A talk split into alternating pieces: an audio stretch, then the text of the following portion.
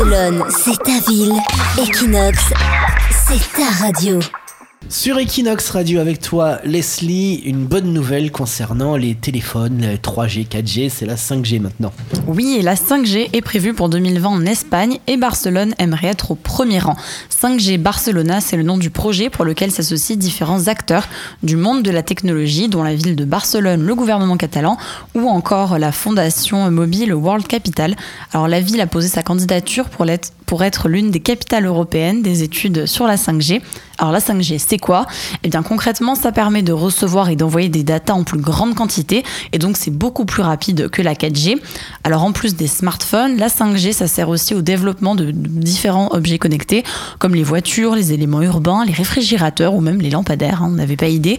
Et après l'attribution euh, de l'Agence européenne du médicament qui lui a échappé, la ville de Barcelone aimerait faire oublier cet échec avec ce type de projet et aussi pour prouver que malgré le climat politique actuel, la Catalogne est capable de se tourner vers l'avenir et de mener à bien des projets collectifs de cette ampleur.